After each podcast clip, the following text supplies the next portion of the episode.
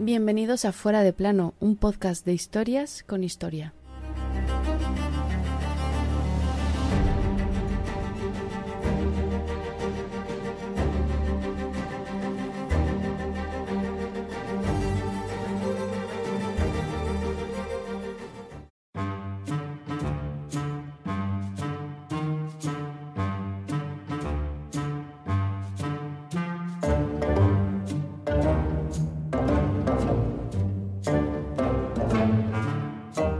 El mundo pasó de repente a ser mucho más grande para los europeos y sobre todo para dos reinos, Portugal y Castilla. Y ambos reinos tendrían que delimitar qué parte de ese pastel era de cada uno y que el otro no se lo podría comer. Aquel 7 de junio de 1494, ambos reinos se reparten el mundo en el Tratado de Tordesillas.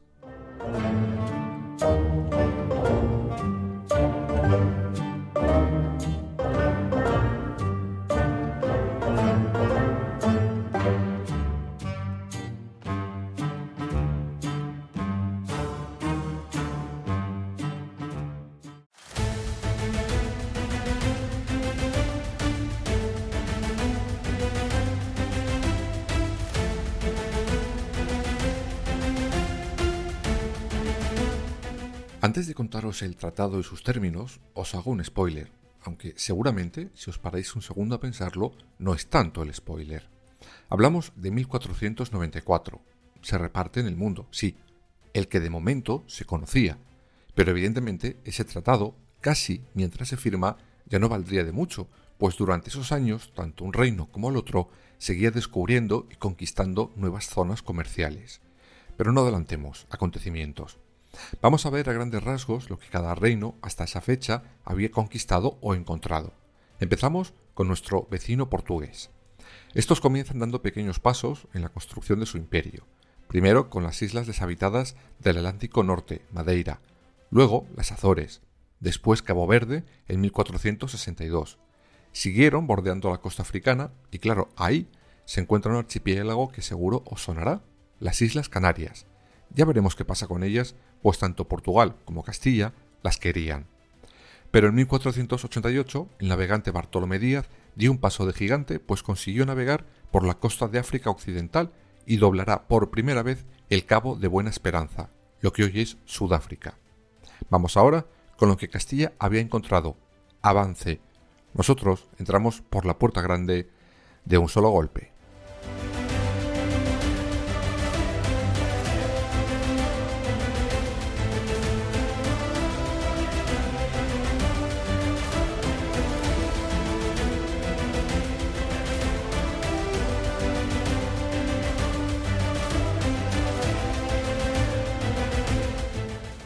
Que en 1492 un perdido Cristóbal Colón, después de pasar por la corte de Portugal con la bandera de Castilla, llegará a unas tierras que se supone cree que son las Indias. Ya sabéis que se cree que había encontrado una nueva ruta para hacer negocios con Asia. Con todo esto repartido podríamos llegar al Tratado de Tordesillas. Pero antes tenemos que hacer dos paradas para entenderlo todo mejor. La primera de ellas será el antecesor de este tratado que hoy nos ocupa. La segunda serán unas bulas papales que los reyes católicos encargan para asegurarse que los territorios que iba encontrando Colón fueran suyos y solo suyos. Primera parada, el Tratado de Alcasovas.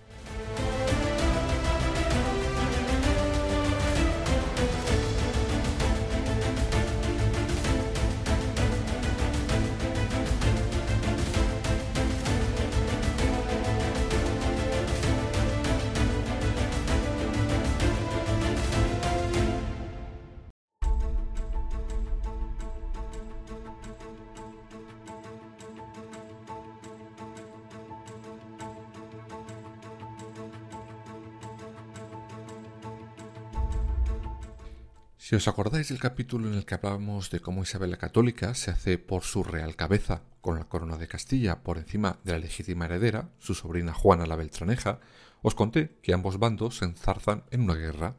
Por un lado los católicos y por otro Juana y su flamante marido, el rey de Portugal.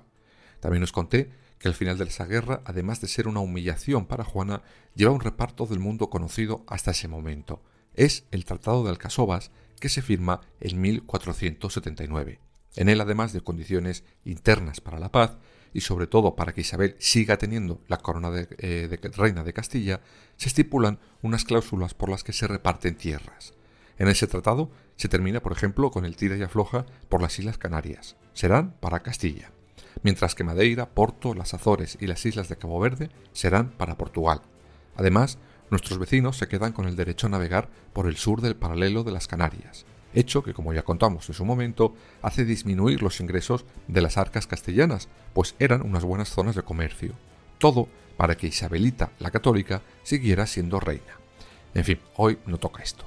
Así que el mundo quedó así, pero el mundo de 1479. En apenas 15 años ese mundo no le reconocería ni quien le fabricó. Vamos con la segunda parada, las bulas papales, las bulas alejandrinas.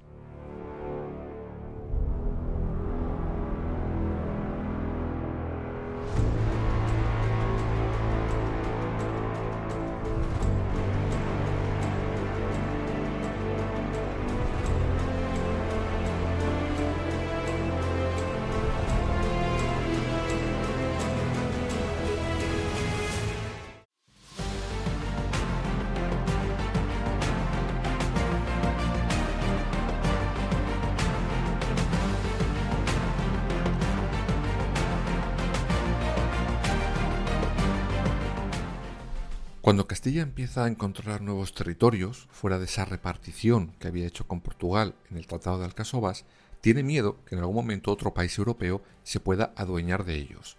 Para eso, los reyes católicos solicitarán amparo a Roma, al Papa de Roma, Alejandro VI, el Papa Borgia, que también era español, y el Papa les concede cuatro bulas, por las cuales, entre otras cosas, les da a los católicos el poder sobre las tierras ya conquistadas y les obliga a evangelizarlas pero en una de ellas va un pasito más allá, y como un cartógrafo experto obligará a Portugal y a Castilla a dividirse el mundo en dos partes, las que él había decidido. El mundo se debería dividir por una línea imaginaria trazada entre lo que hoy llamaríamos Polo Norte y Polo Sur, desde el oeste de las islas de Cabo Verde. Ok, todo correcto. Todo lo que cayera al oeste sería de Castilla, el resto de Portugal. Además, les obliga a que si encuentran por casualidad nuevos reinos cristianos, ni un país ni el otro podría reclamar su soberanía. Pero este reparto no gusta ni a Portugal ni a Castilla. Tampoco les hace gracia que no se menciona específicamente qué ocurriría con nuevos lugares descubiertos y visto lo que cambiaba el mundo de un año a otro, era más que posible que eso siguiera pasando. Por eso ambos reinos deciden reunirse y delimitar a su antojo esa línea imaginaria. Llegamos, pues, al Tratado de Tordesillas.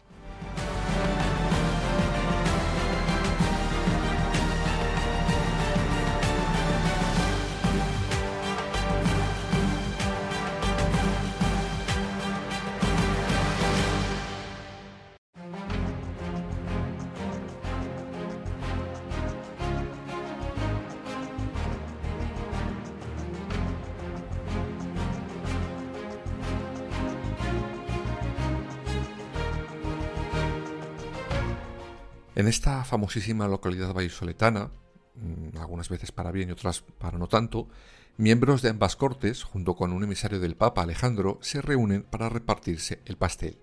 Puede sorprender el lugar porque estaba en pleno corazón de uno de los dos reinos, pero sí, allí lo decidieron.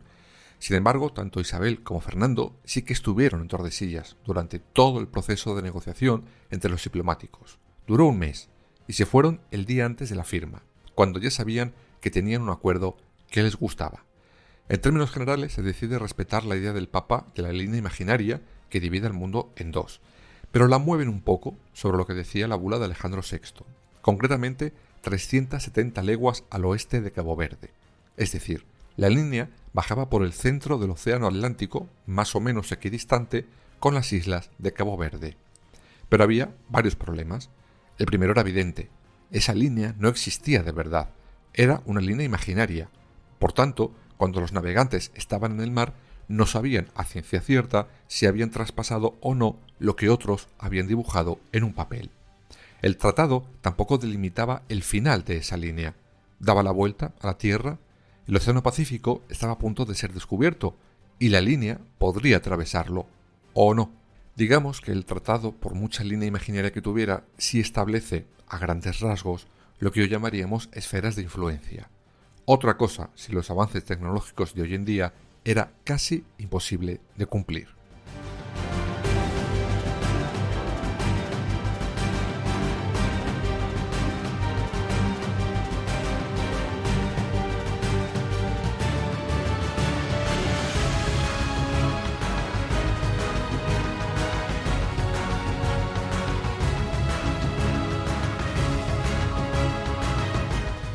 Pero, ¿qué ocurriría, por ejemplo, si un barco portugués quería pasar por nuestra parte del mundo?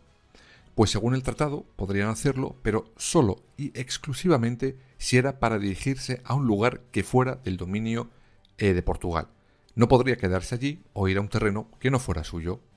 En resumen, el mundo quedaría así. América sería para Castilla y para Portugal la costa oeste de África y todo lo que estuviera al este del Cabo de Buena Esperanza territorio aún sin conocer para los europeos. Por cierto, ni a unos ni a otros les importaba nada en ese tratado la gente que ya viviera en esos lugares o sus propias redes comerciales.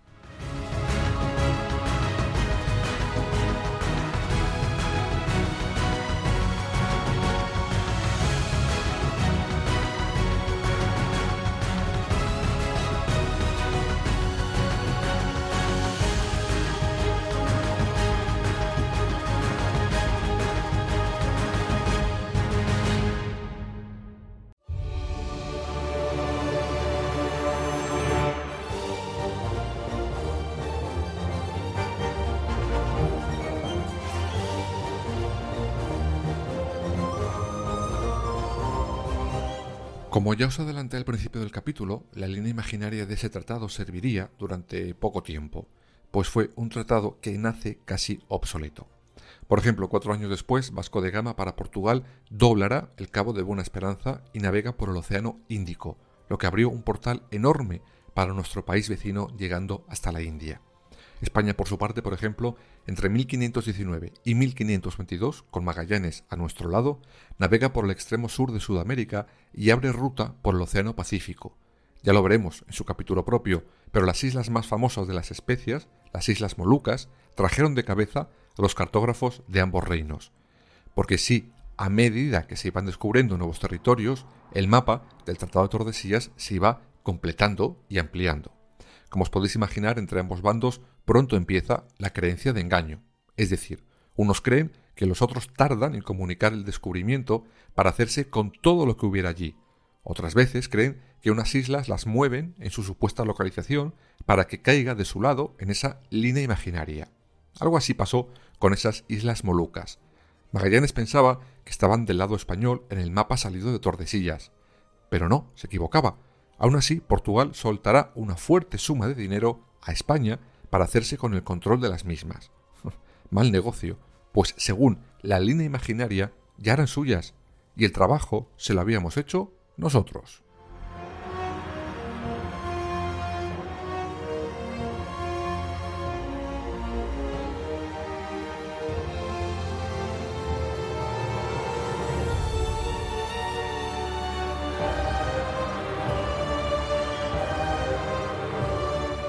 Y el mundo seguía cambiando. En 1521 tenemos a Hernán Cortés acabando con el imperio azteca y reclamando para Castilla esos territorios. En 1533 Pizarro lo mismo con el imperio inca. Y Portugal había empezado a colonizar la parte baja de esas nuevas tierras, que por suerte para ellos sobresalía del continente, y por tanto, según el mapa acordado en Tordesillas, era suyo. De esa manera, Portugal se empieza a quedar con lo que más tarde conoceríamos como Brasil.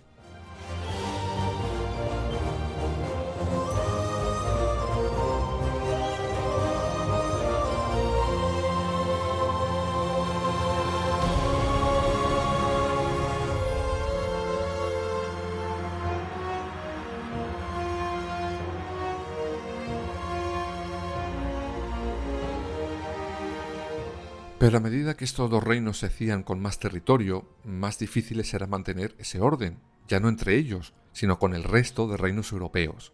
A ver si se iban a querer estos que el resto de Europa se iba a quedar con las manos cruzadas mientras Portugal y España se repartían el resto del mundo. No. Por eso cuando Inglaterra, Francia u Holanda deciden entrar en esa tarta, el mapa con la línea imaginaria de Alejandro VI estalla y quedará roto en mil pedazos. Ahora la tarta se iba a repartir a cañonazos, no con líneas.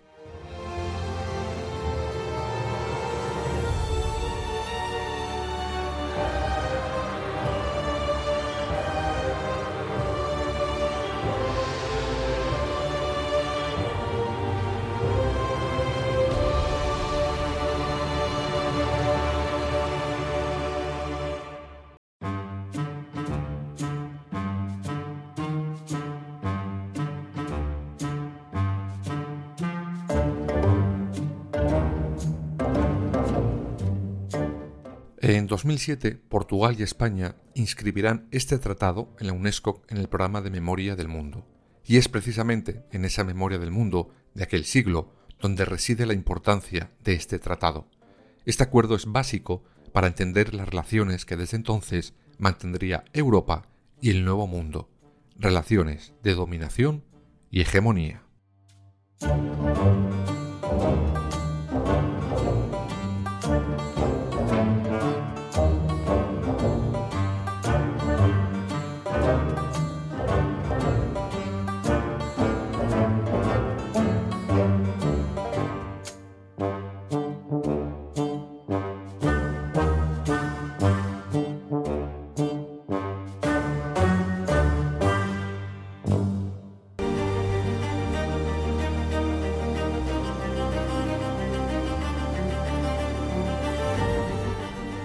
Fuera de plano, suscríbete en las principales plataformas y síguenos en nuestras redes sociales, Instagram, Twitter y Facebook.